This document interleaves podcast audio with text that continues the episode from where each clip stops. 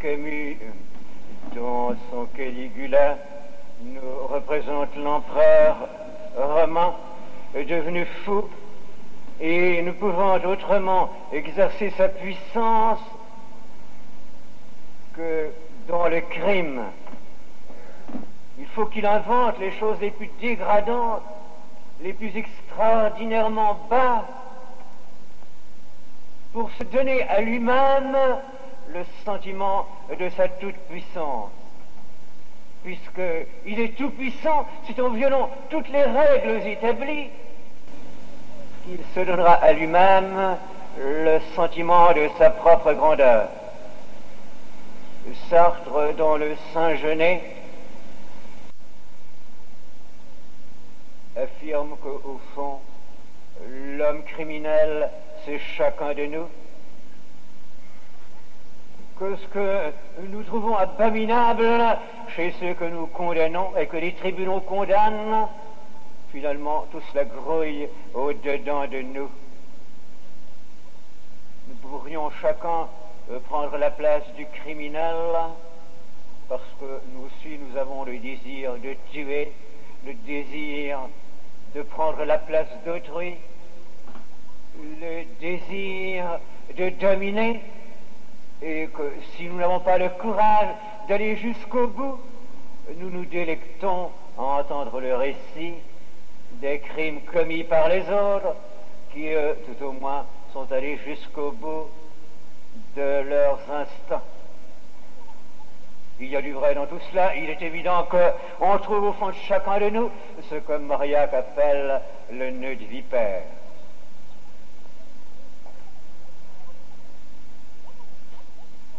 Rien n'est plus difficile à mettre en ordre que tous ces sentiments, tous ces appels, tous ces appétits qui se font jour en nous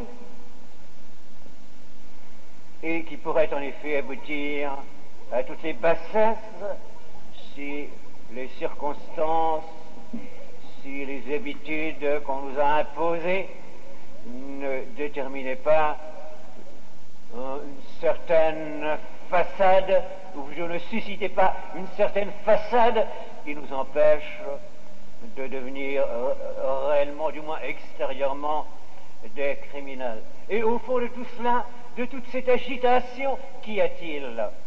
Un psychiatre l'a dit, je crois, qu'est-ce que nous voulons au fond? Qu'est-ce qui nous agite Qu'est-ce qui remue nos instincts? Qu'est-ce qui nous pousse au crime? Ou qu'est-ce qui nous fait jouir du crime commis par les autres? Qu'est-ce qui nous donne cet appétit du sensationnel qui est constamment exploité par le cinéma ou par les magazines C'est, dit Thénard, le désir de valoir.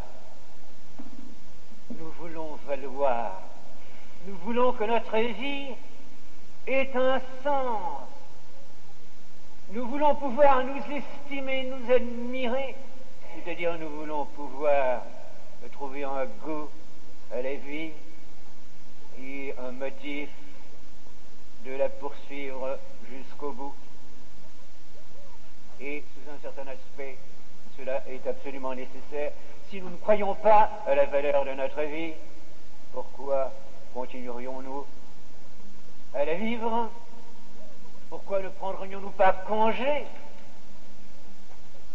Il y a donc pour chacun de nous une sorte de nécessité de croire à la valeur de sa vie et finalement toutes les ambitions, toutes les déviations, tous les crimes et toutes les répressions du crime aussi viennent de ce désir de valeur qui est en chacun de nous. Soit qu'on se révolte contre les disciplines traditionnelles, soit qu'on les impose aux autres, c'est toujours dans un désir de valoir. Et ce désir de valoir, c'est d'exalter, vous le savez bien, jusqu'à une sorte de démesure dans ce cri de Nietzsche, s'il y avait des dieux, comment supporterais-je de n'être pas Dieu? C'est jusque-là, d'ailleurs, comme dans le mythe de Prométhée, c'est jusque-là que l'âme veut aller, il ne supporterait pas qu'il y ait des dieux s'il n'était pas lui-même un Dieu. Et au fond, n'est-ce pas là l'évangile, l'évangile marxiste, cette revendication pour l'homme de la divinité N'est-ce pas ce qui fait dans le monde le succès du communisme chez tous les peuples défavorisés euh, du point de vue technique et qui accèdent aujourd'hui à leur indépendance? N'est-ce pas l'évangile le plus séduisant? Mais c'est l'homme, c'est l'homme qui est Dieu. Il n'en faut pas chercher d'autre. Et devant euh, tout cet appel de l'âme, devant tout ce grouillement instinctif en nous, euh, devant ce désir de valoir, devant cet évangile qui prétend diviniser l'homme, que nous répond Jésus, que nous apporte le mystère de Noël. Il y a cette chose inattendue et merveilleuse qui s'exprime euh, sous la plume des pères de l'Église et que Saint Augustin euh, condense dans une phrase d'une plénitude infinie. Dieu s'est fait homme afin que l'homme devienne Dieu. Dieu s'est fait homme afin que l'homme devienne Dieu. Comme c'est pathétique de voir que finalement, euh, tout ce à quoi le monde aspire, tout cela est exaucé par le Christ.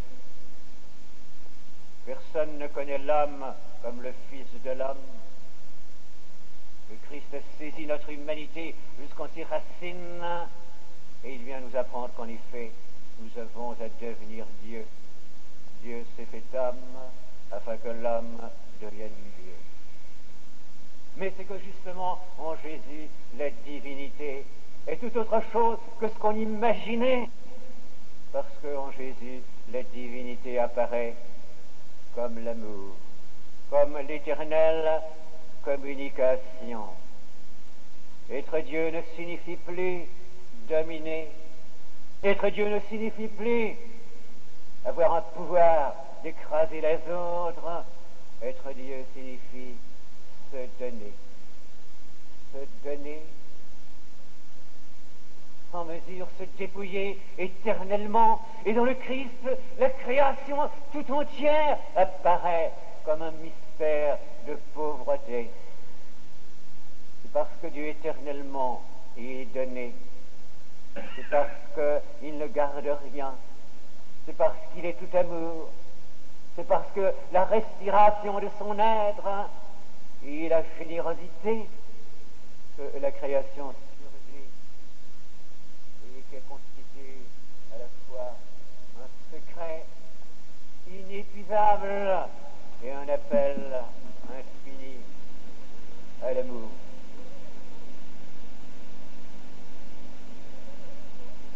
Oui, c'est ça, devant ce Dieu, ce Dieu qui se révèle en Jésus-Christ, la divinisation de l'homme apparaît comme possible, mais justement dans cette ligne du dépouillement, dans cette ligne de communication, car pour être Dieu au sens christique, il faut n'avoir aucune adhérence, n'être lié par rien, ne coller d'aucune manière à soi. Il faut que le moi soit lui-même tout entier, altruisme et l'envers l'autre et générosité.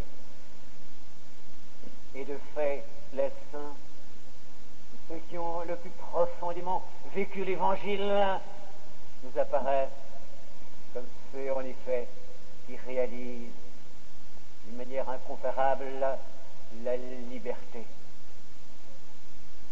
Qu'est-ce qu'on peut m'envier euh, disait Saint François. Qu'est-ce qu'on peut m'envier? Je n'ai rien, je n'ai rien. Je ne possède rien, je ne suis rien.